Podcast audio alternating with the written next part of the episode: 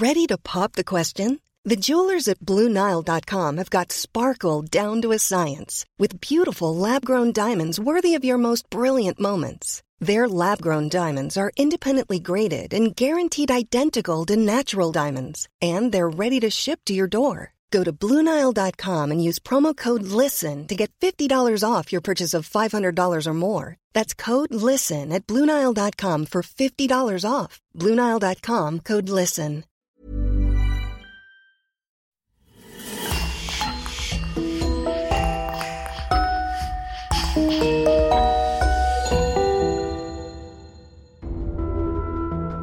Bonjour et bienvenue à tous pour une nouvelle affaire criminelle. Avant de commencer, permettez-nous de remercier Louise Prudhomme, Léo Brech, Ousmane Fall et Maël Odico qui nous font le plaisir de sponsoriser l'émission de cette semaine. Si vous voulez des podcasts inédits, rendez-vous maintenant sur lecoinducrime.com ou sur Apple Podcast. Et on commence. En 1912, à Barcelone, le quartier populaire de Raval est en effervescence. Il se murmure de bien curieuses choses sur le compte d'une habitante, une femme que tous les voisins connaissent pourtant si bien, une simple ménagère qui subsiste péniblement parmi les gens de son milieu. Son cas deviendra pourtant l'un des faits divers les plus effrayants de l'Espagne du début du XXe siècle. C'est ainsi que commence la légende noire de la catalane Enriqueta Martí. Tour à tour servante, prostituée, proxénète, pourvoyeuse d'enfants et enfin meurtrière sadique.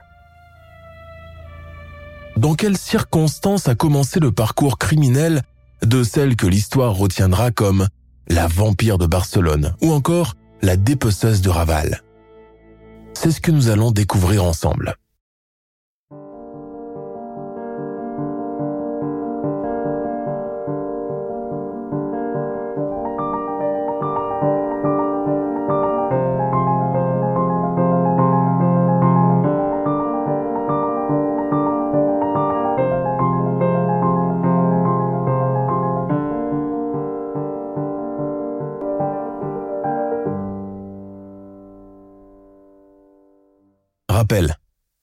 Je tiens à préciser que cette affaire contient des éléments relatifs à la torture physique, à l'anatomie humaine et à la prostitution juvénile.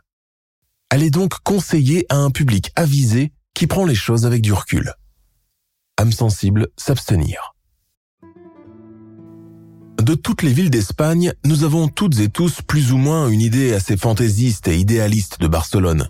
Une métropole à fort potentiel culturel, à la fois urbaine, décalée, chaleureuse, active, colorée et farouchement attachée à son identité catalane. Pourtant, au début du siècle dernier, Barcelone n'a rien de la splendide cité active d'aujourd'hui. C'est plutôt une ville dans la ville, scindée en deux parties avec d'un côté la bourgeoisie puissante et relativement moderne, et d'un autre, le petit peuple, majoritairement analphabète, qui vivote difficilement et qui s'adonne à de multiples trafics pour assurer sa subsistance. En effet, pas moins de 30% de la population urbaine de ces temps-là vit dans le dénuement le plus total. Pour couronner le tout, la mairie de Barcelone souffre d'une grande instabilité, due entre autres à une passation de pouvoir, de corruption à grande échelle et de problèmes de gestation. Après l'époque prometteuse du modernisme, la cité est retombée dans les méandres de son passé. Typiquement tentaculaire et ville dans la ville, Barcelone au début du XXe siècle se départage en plusieurs parties. Mais nous retiendrons les deux principales. Nous avons d'un côté le riche quartier de l'Eixample, où siège l'ancienne noblesse et la bourgeoisie des banques, un lieu synonyme de réussite sociale et de gloire urbaine. C'est ici que l'on croise les couples endimanchés marchant bras dessus bras dessous dans les larges boulevards éclairés et entourés de palmiers. C'est ici aussi que s'organisent les pique-niques printaniers, les soirées de gala, les bals, les événements caritatifs. Mais dès que l'on s'éloigne des simples et qu'on commence à s'introduire dans les sinuosités des ruelles, on débouche rapidement dans une espèce de no man's land, le quartier de Raval. Subitement, le décor change totalement. Ancien siège d'une usine de papier qui n'a jamais vu le jour et qui n'a laissé derrière elle que des fondements inachevés, Raval s'est transformé depuis en une fourmilière humaine pour tous les laissés pour compte et tous les malheureux de la ville. C'est ici que depuis plusieurs années atterrissent toutes les familles venues de la campagne pour chercher de meilleures conditions de vie. La nuit, les marins du port de Barceloneta viennent y boire, parier sur les combats de coq et se battre quand ils sont trop saouls. Suivant la logique de l'offre et de la demande, les bordels et les rabatteurs de tout poil y installent leur quartier. La criminalité, les maladies, les infections s'y développent rapidement de façon vertigineuse. En un temps record, Raval devient synonyme de mauvaise vie, de taudis, d'endroits malfamés dans lequel même la police ne s'aventure pas, ou très rarement pour sa propre sécurité. Les ruelles étroites, sales et sombres n'ont pas de canalisation. La vermine grouille dans tous les coins et l'eau usée se déverse des fenêtres. En somme, une cour des miracles avec ses propres lois, où la vie n'est pas réglementée comme dans les quartiers plus favorisés. Au milieu de cette misère socio-économique, l'activité la plus rentable et pratiquée par la majorité reste certainement la prostitution. On recense à cette époque plus de 12 000 prostituées, issues pour la plupart du milieu rural, souvent d'anciennes servantes chassées par leurs employeurs ou des mères célibataires craignant la honte de rentrer dans leur famille. Mais la terreur de tout habitant de Raval, ce ne sont ni les criminels ni les voleurs mais bien la tuberculose, dont l'ombre menaçante plane périodiquement, générant chaque année son lot de contamination et soufflant la mort à chaque recoin, chaque corridor, chaque cage d'escalier. Quand cela se manifeste, le recours à la prière à défaut de remède devient nécessaire. Mais à Raval, on a longtemps oublié l'existence divine. Le 10 février 1912, au 29 rue Ponente de Carrère, une habitante est en train de s'entretenir avec l'un de ses voisins. Elle semble soucieuse, elle vient de découvrir quelque chose qui la chiffonne et doit s'en ouvrir à quelqu'un. Son interlocuteur, un matelassier du nom de Relia, debout, bras croisés, hoche la tête d'avant en arrière sans dire un mot, signe qu'il est d'accord avec tout ce qu'elle dit. Cette habitante de Raval s'appelle Claudia Elias, la quarantaine, veuve et mère de six enfants. En temps normal, une fois son ménage terminé, son activité favorite se résume à espionner les faits et gestes de ses voisins de palier, scrutant leurs allées et venues, leurs changements subtils d'attitude ou leur aspect vestimentaire, devinant au bruit de la monnaie dans leur poche combien ils ont gagné. Une petite enfant, je vous dis, je l'ai vue de mes propres yeux, c'est elle. Impossible. Ça ne peut pas être elle, voyons. Puisque je vous dis que c'est vrai, pourquoi refusez-vous de me croire? J'ai vu son portrait dans la dépêche. Les spéculations continuent ainsi jusqu'à ce que Claudia Elias finisse par convaincre le matelassier Roulia d'aller avertir un agent municipal qui, à son tour, prévient la police. La rumeur se confirme. Le lendemain, la police débarque à Raval, suscitant la curiosité et l'effroi général. Une descente des brigades n'est jamais bon signe par ici. Vite, vite. Les prostituées accoudées à leur balcon, en simple appareil, se dépêchent de retourner à l'intérieur en aviser les autres. Mais les policiers ne sont pas en train de faire une descente surprise. La personne qu'ils viennent interroger est une autre ménagère de 44 ans, décharnée, vêtue de haillons, les cheveux noirs corbeaux, semblable à des lambeaux de tissu rejetés sur ses frêles épaules, une gueule plutôt qu'un visage, des traits noirs, émaciés, durs, incrustés, qui vous marquent longtemps après les avoir vus. Derrière l'embrasure de sa porte, Claudia Elias assiste à toute la scène, sentant tout à coup le poids de la culpabilité. Et si elle s'était trompée sur son compte? Et si ce qu'elle avait vu n'était que le simple fruit de son imagination un peu trop exacerbée? Le bruit de l'arrestation d'une des habitantes de la rue Ponante de Carrère fait aussitôt le tour du quartier, mettant les voisines et leurs enfants aux fenêtres et faisant sortir les tenanciers des tavernes sur leurs pas de porte. Il faut dire que cette curieuse et insidieuse Claudia Elias n'avait pas tout à fait tort en dénonçant sa voisine. Le lendemain, la police revient pour perquisitionner tout l'appartement situé dans l'entresol où la suspecte vit depuis déjà quelque temps. Ils forcent la porte et sont soudainement arrêtés dans leur élan, pétrifiés. Mais nous n'irons pas plus loin dans le récit et laisserons plutôt là l'année 1912 pour faire un retour dans le temps, dans une autre époque et un autre lieu. Nous nous trouvons dans le petit village de San Feliu de l'Aubregat, là où tout a commencé. C'est en l'an 1868 que la petite Enriqueta Martí Irepoles voit le jour. 1868 est une année de mauvais augure, tourmentée, celle que l'histoire contemporaine espagnole retiendra comme la Gloriosa, même si elle n'a de glorieux que le nom. On ne sait pas grand-chose des premières années, ni de l'enfance d'Enriqueta, mais tout en à penser qu'elle est issue d'un milieu paysan et pauvre, qui l'a contrainte à migrer très tôt vers la grande métropole, Barcelone. Comme la plupart des filles issues du milieu rural, trouver une place de servante ou de nourrice est ce qui pourrait arriver de mieux. Car elles savent qu'une fois engagées, elles auront un lit, des vêtements et suffisamment à manger. Bien sûr, tous les employeurs ne sont pas tous généreux ni cléments, mais habiter dans une luxueuse maison, porter un uniforme élégant et bénéficier du confort moderne reste pour la paysanne de base plus prestigieux que les pénibles travaux de la campagne. Enriqueta Marti fait partie de ce lot de jeunes femmes.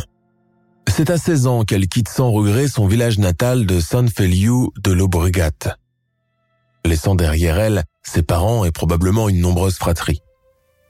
L'arrivée à Barcelone met tous ses sens en éveil. Jamais elle n'a encore vu des boulevards aussi larges, bordés de palmiers. Partout où elle tourne les yeux, c'est l'enchantement, ce n'est que boutiques, vitrines, étals, voitures conduites par des cochers en livrée, couples endimanchés, enfants en tenue de marin accompagnés de leurs nourrices, se rendant au jardin. Enriqueta est conquise. Dans sa main, elle tient précieusement la missive avec l'adresse de ses employeurs.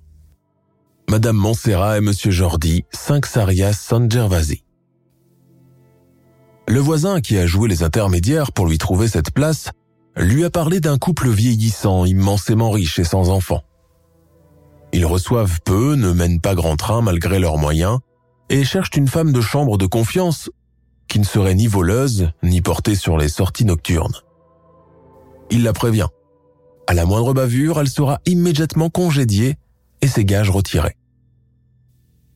Enriqueta a accepté sans hésiter une seconde pressant son voisin de renvoyer une réponse affirmative le jour même, de crainte qu'une autre ne se fasse entre-temps engager à sa place. C'est une jeune femme à l'apparence frêle mais à la santé solide. Son visage est sévère, ses traits marqués, ses sourcils broussailleux et noirs. Elle a un gros nez, un menton fuyant, une verrue sur la joue gauche, en somme rien du prototype de la fraîche beauté romantique de cette époque, et rares sont les hommes qui lui jettent un regard, ce qui a le don de l'agacer. La seule chose dont elle tire un grand orgueil est sa soyeuse chevelure charbonneuse qui lui bat les reins dès qu'elle est en mouvement. Enriqueta Marty s'acclimate rapidement à sa nouvelle vie dans la métropole. Comme servante, ses employeurs n'ont rien à lui reprocher. Elle peut abattre le travail de deux personnes sans se plaindre. Elle envoie une partie de ses gages à ses parents et garde le reste pour elle. Mais ce n'est jamais suffisant et cela la désespère. Pour tromper sa solitude et le couvre-feu nocturne imposé par ses patrons, elle se met à fumer en cachette. Elle reste chez ses employeurs pendant quatre ans avant de partir de son plein gré. Enriqueta change plusieurs fois d'employeur. Fatiguée du ménage et pensant accéder à un statut supérieur en devenant bonne d'enfant, elle s'engage en tant que nourrice mais découvre rapidement qu'elle fait fausse route. Les enfants ne sont pas sa vocation. Elle n'a pas de patience et leurs cris l'irritent au plus haut point. Elle doit d'ailleurs faire un effort surhumain pour ne pas paraître en colère et leur donner une fessée. Quand l'un des enfants qu'elle a à charge manque de s'étouffer avec sa sucette, elle est immédiatement congédiée sans toucher un peso. Elle passe ainsi de maison en maison, tantôt avec des patrons assez indulgents avec elle pour lui permettre de se rendre à un bal, tantôt avec d'autres beaucoup plus exigeants et impitoyables, mais la jeune Enriqueta ne se sent à l'aise nulle part. Une de ses dernières patronnes la met à la porte après l'avoir surprise en train d'essayer ses robes dans sa chambre. Enriqueta échappe de peu à la case prison, presque accusée d'avoir voulu voler les somptueuses toilettes. En 1895, la chance lui sourit pour la première fois lorsqu'elle rencontre celui qui deviendra son futur mari, l'artiste peintre barcelonais Juan Puralo. Enriqueta, qui a alors 27 ans, âge tardif pour le mariage à cette époque, tombe follement amoureuse de cet homme de génie pourtant si humble, si soigneux de son hygiène de vie, qui ne fume pas, ne boit pas et qui est resté dans l'histoire comme l'un des premiers végétariens autoproclamés de Barcelone. À peine quelques semaines après leur rencontre, Rohan et Enriqueta se marient. Les premiers temps de vie commune se passent plutôt bien. Enriqueta se montre attentionnée envers son époux, s'occupe de lui, lui prépare ses mets préférés. Chaque jeudi soir, le couple se rend au théâtre de Lisseux et fréquente une multitude de boudoirs littéraires le reste de la semaine. Durant ces sorties, l'ancienne femme de chambre rencontre pour la première fois l'intelligentsia espagnole, oisive et fortunée, les mécènes, les cocaïnomanes, les homosexuels guidés dans ses dédales par son époux, fier de présenter son épouse à la silhouette de guêpe à ses amis et clients. Enriqueta est aux anges. Jamais elle n'aurait cru être heureuse comme elle l'est maintenant. Elle se sent privilégiée de manger à la même table, parler et trinquer avec des gens qui, en temps normal, l'auraient dédaigné à cause de ses origines modestes. Mais l'idylle s'essouffle. À une époque où le mariage entre deux personnes est censé durer toute la vie, Monsieur et Madame Poralo ne se supportent plus, n'arrivent plus à rester ensemble sous le même toit. Le peintre reproche à sa femme de le tromper avec d'autres hommes pour de l'argent. Ce qui n'est pas faux. Enriqueta, de son côté, n'est pas une femme facile. Son caractère dissimulé, bizarre et imprévisible commence sérieusement à inquiéter son mari. C'est ainsi que le couple se prépare et se réconcilie plus de six fois avant que Rohan Poralo ne finisse par déserter leur petit appartement pour ne plus jamais y revenir. Bien que largement fautive dans cette situation, Enriqueta reste longtemps attachée sentimentalement à son ex-mari et le supplie à diverses occasions de revenir chez eux, ce qu'il refuse de faire. Enriqueta traverse difficilement cette situation. Sans un sou vaillant en poche, elle revient à la case départ et est contrainte d'aller quémander du travail en tant que femme de chambre, mais son statut de femme divorcée se dresse comme un obstacle devant chacune de ses opportunités professionnelles et elle est à chaque fois renvoyée.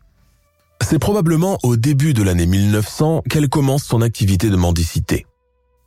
Elle habite alors un petit patio de Puerto de la Ciudad, zone connue pour ses bordels, ses tavernes mal famées et ses tournois de coqs et de chiens. Jour après jour, les habitants de la zone ont pris l'habitude de la voir traîner avec une ribambelle d'enfants, au nombre variant de semaine en semaine. Elle est parfois accompagnée de deux, parfois de cinq ou six, mais jamais les mêmes. D'où viennent-ils? Personne ne le sait vraiment. Entre 1901 et 1906, Enriqueta Marti vit uniquement de cette activité, et cela l'arrange plutôt bien. Ces jeunes recrues, probablement des enfants kidnappés ou confiés à elle par leur mère trop pauvre, sont entraînés à la délinquance. Les enfants doivent non seulement apitoyer les passants, mais aussi apprendre les mille et un tours du parfait pickpocket. Avant de les lâcher sur le terrain, Enriqueta Marty, reconverti en chef de gang, les observe de loin, dissimulés derrière un mur, leur minant les gestes à faire, la main qu'il faut allonger discrètement dans la poche arrière d'un pantalon, les larmes de crocodile toujours prêtes en cas de flagrant délit. La nuit, le petit gang accompagné d'Enriqueta regagne ses pénates pour faire les comptes.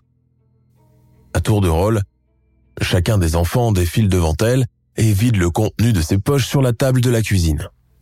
Ceux qui ont le malheur de dérober une pièce sont violemment battus, affamés, voire séquestrés. Menant son sombre commerce avec une poigne de fer le jour, Enriqueta Marty compte en tirer le maximum de profit. Elle réussit aussi à mener une double vie, indépendante de la première. Le matin, elle traîne sa horde d'enfants qu'elle fait passer pour les siens et va mendier aux portes des églises. Ensuite, les petits sont lâchés pour la journée, avec l'ordre de revenir avec un quota d'argent à son retour, sous peine de sévices corporels.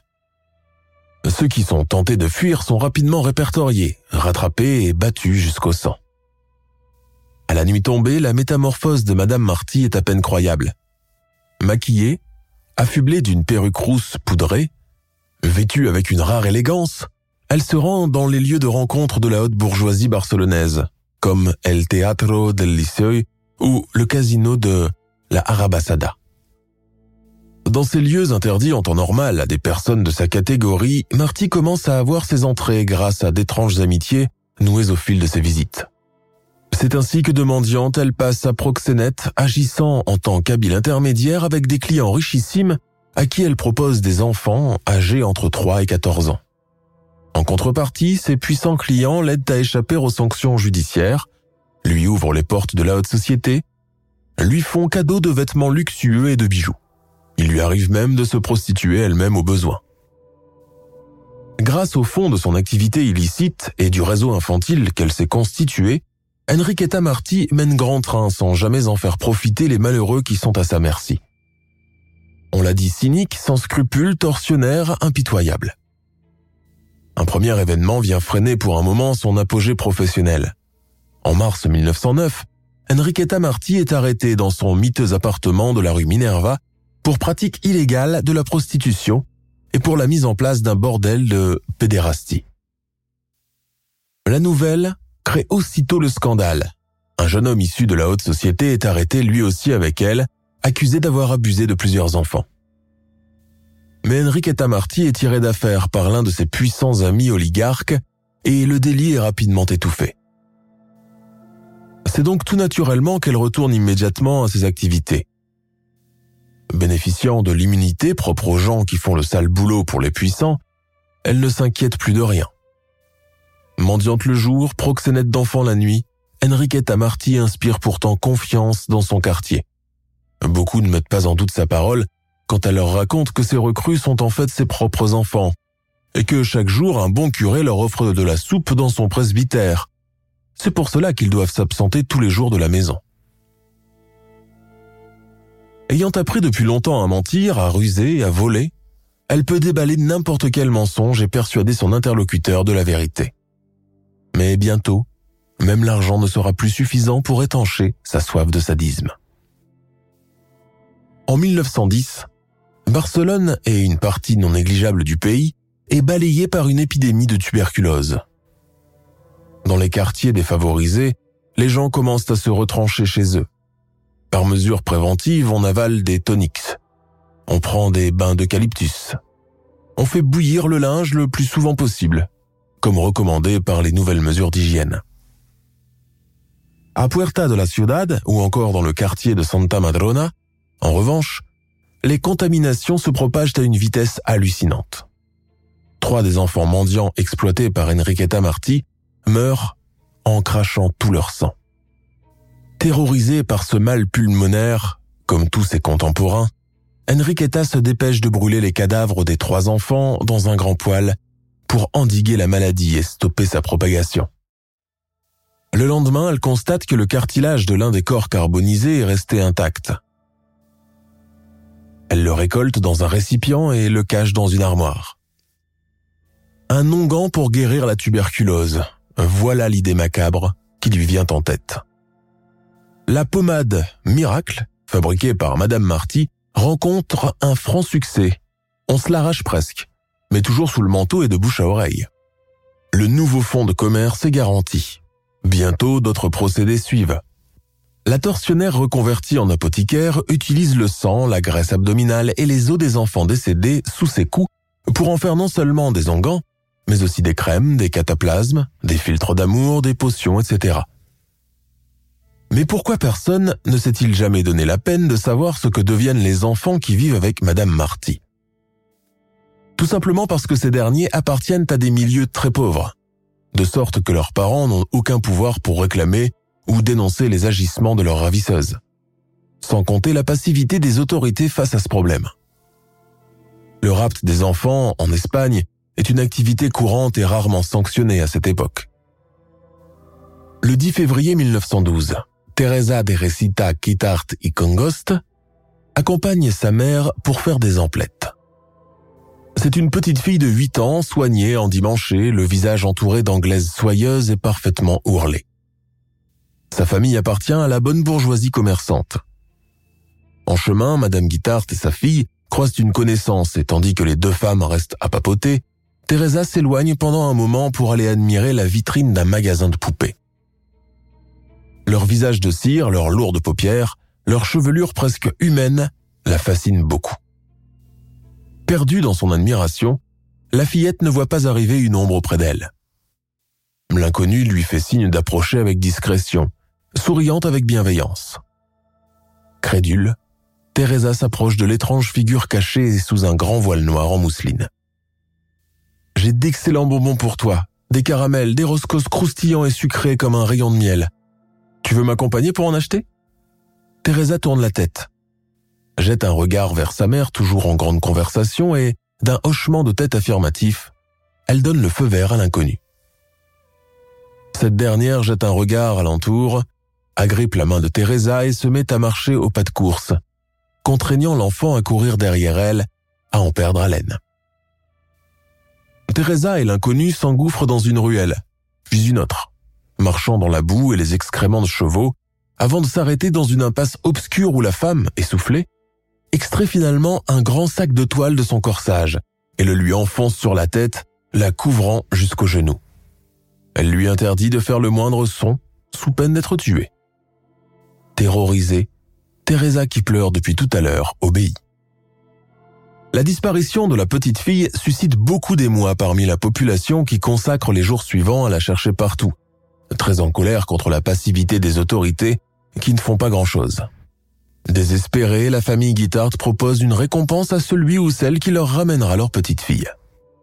Où sommes-nous interroge Teresa. Le quartier s'appelle Raval, et c'est la maison de maman, lui répond une fillette. C'est elle ta maman? Oui. Et désormais elle sera aussi la tienne. Ce n'est pas vrai, la mienne me cherche partout, elle va me retrouver. Teresa a beaucoup de mal à refluer ses larmes. La petite fille assise à ses côtés la regarde avec de gros yeux interrogateurs et envieux. Nous sommes à Raval, quartier où Enriqueta Marty vient d'élire domicile avec quelques autres enfants. Il s'agit à présent de se faire discrète en réduisant leur nombre au minimum. Angelita, 10 ans, Pepito, 5 ans et Teresa, l'enfant dernièrement kidnappé, constituent à présent son unique fonds de commerce. Le petit appartement se situe dans l'entresol du 29 rue Ponen de Carrère. Il est obscur, étroit et sent extrêmement mauvais. Les murs suintent, couverts de moisissures. Un grand lit à baldaquin dans lequel dorment Enriqueta et Angelita est posé au beau milieu de la pièce. La cuisine de fortune comporte une vasque pour la vaisselle et un garde-manger fermé avec un cadenas, dont la propriétaire des lieux garde précieusement la clé accrochée à son corsage. Teresa Guitart ne sait pas à quoi s'attendre depuis qu'elle a atterri dans l'antre de l'abominable femme. Le jour de son arrivée, Enriqueta l'a poussée à l'intérieur sans ménagement et lui a montré un coin près de la bassine de toilette. C'est là que tu dormiras désormais.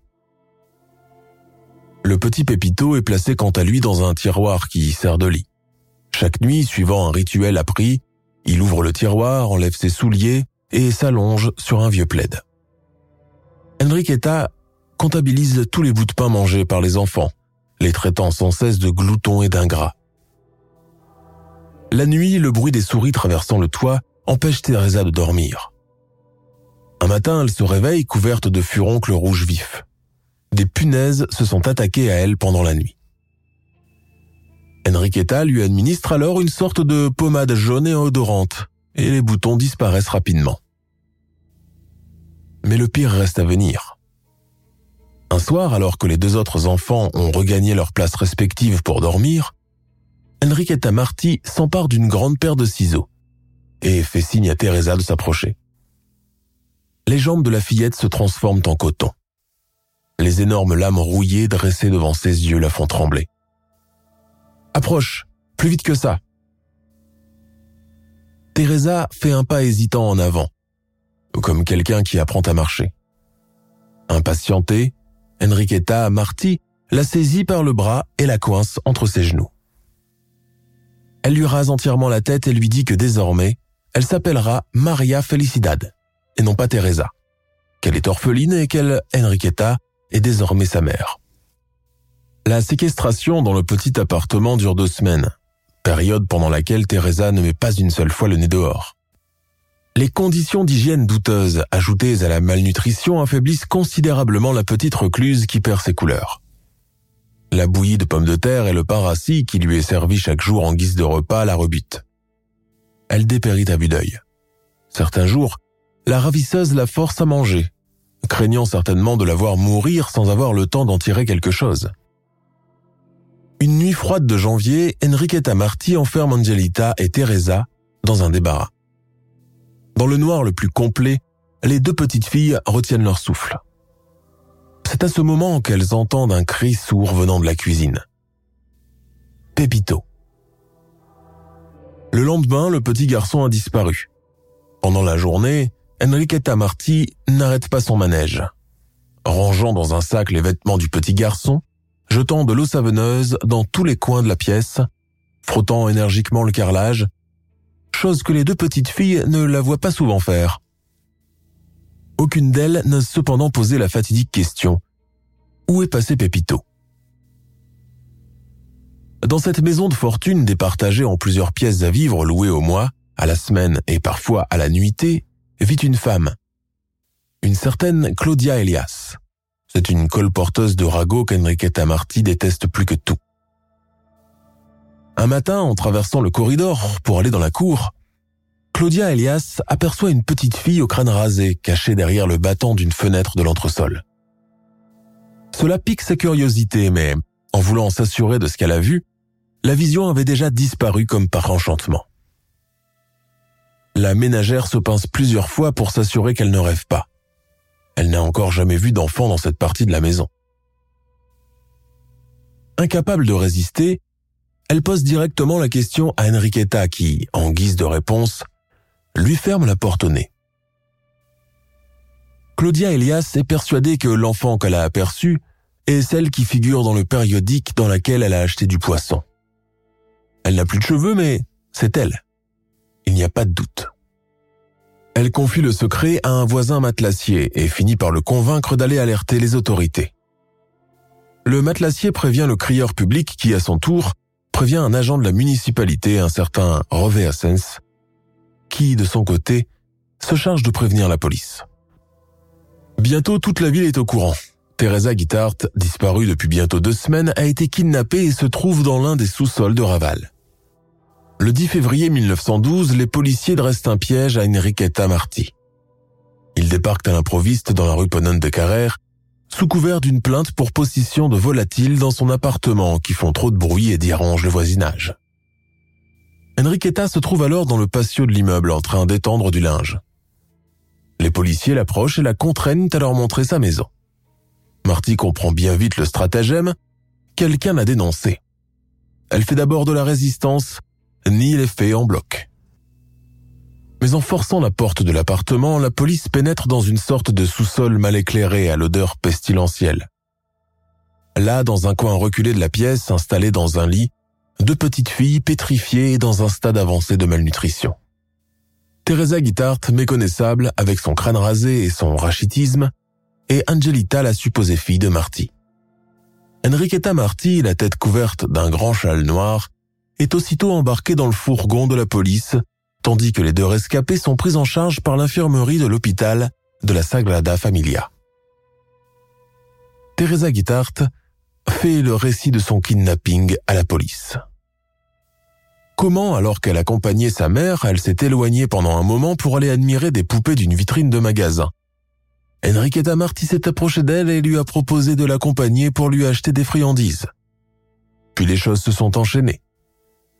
La police en déduit que la kidnappeuse projetait d'en faire une petite mendiante, pire, un futur appât pour ses lubriques clients du casino.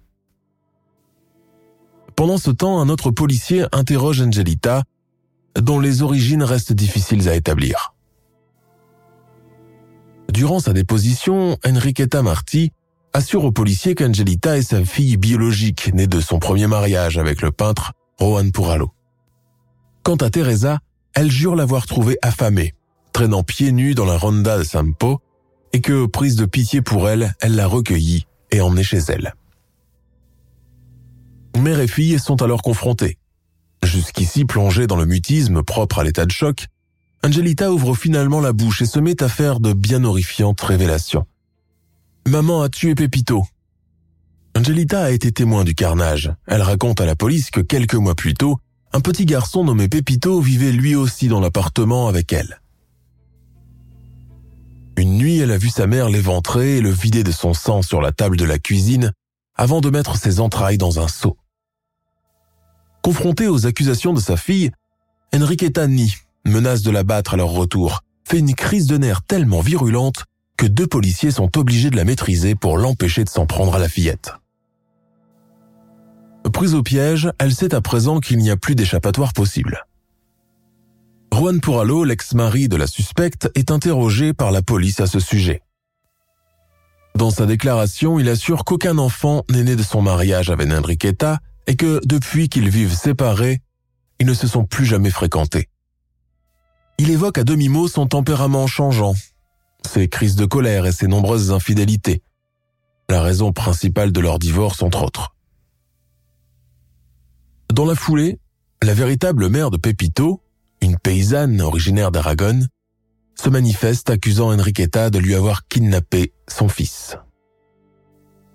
Les deux femmes se sont apparemment croisées lors d'un voyage en train entre Saragosse et Barcelone quelques années plus tôt.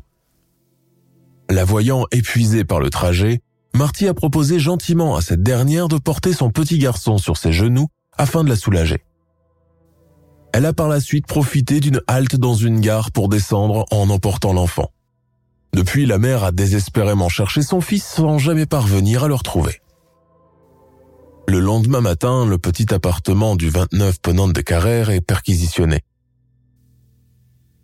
Les premiers éléments découverts sont des sacs contenant des vêtements d'enfants en bas âge, des paires de chaussures, des mouchoirs brodés, et quelques boîtes de chapeaux empilées dans des étagères et dans des malles. La police fait aussi la découverte d'un petit boudoir bien meublé et en parfait contraste avec le reste de la précarité de la demeure. Dans l'une des armoires, ils évaluent pas moins d'une vingtaine de toilettes d'apparat probablement jamais encore portées, mais aussi des godemichés, des revues pornographiques, des fioles contenant de l'opium et d'autres de la morphine. Tout est emporté en guise de pièces à conviction. Pendant qu'Enriqueta Marti est mise en détention provisoire dans le centre carcéral pour femmes Reina Amalia en attendant ce qui va se décider pour elle, les autorités continuent leurs investigations dans son appartement du quartier de Raval. Ce qu'ils retrouvent ce jour-là est un concentré d'horreur absolue. Dans un tiroir de la cuisine, ils retrouvent plusieurs couteaux maculés de sang. Sous un débarras, un sac rempli d'ossements à moitié calcinés, mais ce n'est pas tout. Leur progression continue dans une chambre du fond fermée à clé, que l'un d'eux ouvre d'un coup sec. Une odeur de décomposition s'en dégage, donnant presque la nausée aux policiers. Ça et là, des récipients remplis de restes humains en décomposition, dont de la graisse abdominale, du sang coagulé, du cuir chevelu et un fémur. Les jours suivants, une patrouille est envoyée enquêter dans les anciennes adresses où a vécu auparavant Enriqueta Marti, à savoir une chambre de bonne à Caletares, mais aussi une maisonnette à Calerox Florals, où d'autres restes d'enfants sont répertoriés abandonnés dans des tonneaux et des bocaux à conserve en verre. Les policiers font le lien avec un vieux livre retrouvé dans l'entresol de Raval, composé de feuilles de parchemin reliées entre elles, en un manuscrit en cuir bien calligraphié avec un contenu qui fait penser à un grimoire. Il regroupe un ensemble de recettes qui s'apparentent à de la magie noire, des notes écrites dans un langage codé que personne n'arrive à interpréter. Mais ce n'est pas tout. Dans ce même livre, la police découvre une liste de noms de famille, des noms illustres et connus à Barcelone. Enriqueta Marti a-t-elle un quelconque lien avec l'un des personnages figurant dans l'almanach? Cela a l'effet d'une bombe. La police fait des pieds et des mains pour que cette dernière information ne s'ébruite parmi la population. Il sera affirmé par la suite que cette liste est celle des clients illustres de Marty, ceux-là même qui avaient recours à ses services de proxénète et de pourvoyeuse. Il y a là des noms de notables, de médecins, de négociants, de banquiers, mais aussi des politiques et des membres de la noblesse cléricale. La presse débarque à Raval et rapidement les patronymes de la liste fatale deviennent d'ordre public. Il en faut peu pour que le journal satirique, la Escuela de Thorax, s'en empare et en fasse ses choux gras. C'est le début d'une presse à l'anglaise de type tabloïd, une presse à scandale où il faut chaque jour livrer une histoire choquante ou insolite, événement nouveau dans cette Espagne du début du XXe siècle où peu de gens encore savent lire. C'est la naissance d'un phénomène médiatique sans précédent où Enriqueta Marti, la sorcière tortionnaire d'enfants, tient le rôle central. Caricaturée sous toutes les coutures, affichant une laideur repoussante et apparaissant en croque-mitaine portant un sac sur le dos d'où dépassent des têtes de nouveau-nés. la machine infernale est lancée. Toute la ville de Barcelone et bientôt toute l'Espagne reçoivent les échos de cette sordide affaire de rap d'enfants, destinée à la prostitution de luxe avant de finir sous le couteau de l'odieuse femme. Pour les intérêts des classes supérieures impliquées de près ou de loin dans l'affaire, le procès est retardé afin que l'horreur ne soit pas rendue publique. De ce fait, aucun des notables figurant sur la liste n'est interrogé pour les besoins de l'enquête. Dans l'attente de son jugement, qui se fait attendre sans qu'elle sache pourquoi, Enriqueta Marti vit péniblement ses premiers jours d'incarcération. Le sort réservé aux tortionnaires et violeurs d'enfants est connu en prison et c'est donc en toute évidence qu'elle subit continuellement brimades, coups, insultes et invectives de la part des autres détenus et des matonnes. La pression est telle qu'elle tente de mettre fin à ses jours en s'ouvrant les veines, mais elle est secourue in extremis. Le 12 mai 1913, soit trois jours avant le début de son procès, deux codétenus pénètrent dans sa cellule pendant son sommeil et la battent à mort. Elle décède des suites de ses blessures quelques heures plus tard sans jamais subir de jugement. Le lynchage est vite maquillé par les autorités en mort naturelle due à un cancer de l'utérus dont la concernée souffrait depuis des années. Un fait difficile à prouver. L'opinion publique n'en saura pas davantage. Le corps de la vampire de Raval est par la suite acheminé et enterré dans une fosse commune du cimetière de Manruc. Sans nom, l'église ayant refusé de lui offrir une sépulture. Cent ans après ces événements, le journaliste et chroniqueur barcelonais Jordi Corominas a choisi de se replonger dans les tréfonds de ce fait divers qui a fait couler beaucoup d'encre. Ses recherches menées à ce sujet ont abouti sur de nouvelles thèses concernant la vampire de Raval, à laquelle il a consacré une partie non négligeable de son ouvrage, Barcelona 1912. Mis à part la légende urbaine effrayante, Jordi Corominas affirme qu'Enriqueta Marti n'était pas responsable de tous les faits qui lui ont été reprochés et que la rumeur a beaucoup contribué à exagérer les événements. Il ajoute que Marty souffre certainement de graves problèmes psychologiques, comme le trouble dissociatif de la personnalité, maladie inconnue alors de la médecine. On parle aussi d'une personne inadaptée socialement, une sociopathe qui avait du mal à nouer des relations saines et normales avec les gens, même proches. Néanmoins, elle est décrite comme une femme qui usait de la ruse pour parvenir à ses fins. Pas toujours très honnête avec l'argent. D'ailleurs, elle trouvait toujours un moyen pour se défiler et laisser ses loyers impayés. Pour Corominas, nul doute que la société d'hier et d'aujourd'hui continue de fabriquer des individus du calibre d'Enriqueta. Selon lui, Enriqueta Marty représentait la misère de la ville que l'on ne voit pas. Et lorsqu'elle est montrée, elle le fait à travers le prisme du crime. Quant à la question des restes humains, il affirme qu'il n'a jamais été question d'eau ou de chair humaine trouvée dans sa maison de Raval, ajoutant qu'au 19e et début des 20e siècles, beaucoup de familles espagnoles avaient pour habitude de conserver les os de leurs défunts en souvenir ou pour la bonne fortune. Enriqueta Martí est morte tragiquement dans une cellule mais est restée vivante dans la mémoire collective catalane et espagnole, à l'instar de Jack l'Éventreur en Angleterre. Quant au nombre réel des victimes, il est difficile de le déterminer. Certains parlent d'une douzaine, d'autres de plus d'une cinquantaine d'enfants âgés entre 2 et 15 ans. Difficile aussi de déterminer leur provenance à une époque où la mortalité infantile était assez importante et où les enfants défavorisés étaient confiés à des parents, voire à des voisins, et devaient travailler dehors comme des adultes devenant des cibles faciles pour les rabatteurs. Le quartier de Raval existe toujours à Barcelone, et bien que fréquenté massivement par les touristes aujourd'hui, sa réputation sulfureuse et peu recommandable est toujours d'actualité. Il est même considéré comme quartier risqué, surtout de nuit. C'est ainsi que se termine le parcours sanglant de la dépeceuse de Raval. Au fil des années, son histoire a fini par regagner la liste des légendes urbaines utilisées à des fins sensationnalistes. Le mystère qui a entouré sa vie et son parcours a aussi beaucoup contribué à entretenir la légende démoniaque.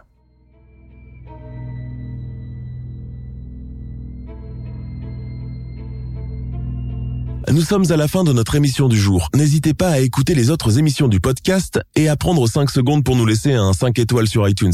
C'est vraiment très important pour nous. Vous pouvez aussi vous abonner pour ne pas rater les prochains épisodes et nous suivre sur Facebook pour nous en proposer de nouveaux. Merci et à bientôt.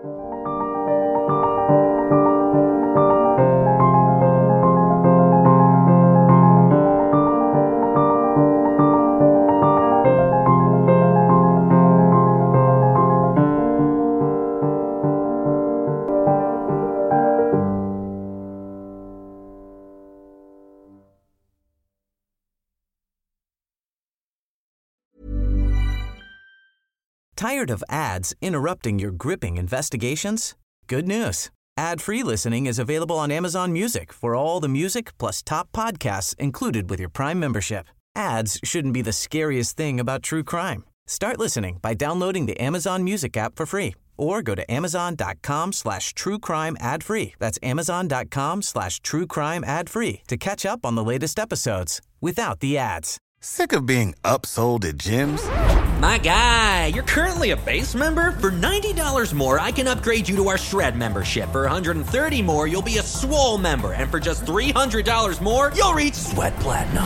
At Planet Fitness, you'll get energy without the upsell. Never pushy, always free fitness training and equipment for every workout. It's fitness that fits your budget. Join Planet Fitness for just $1 down and $10 a month. Cancel anytime. Deal ends Friday, May 10th. See Home Club for details.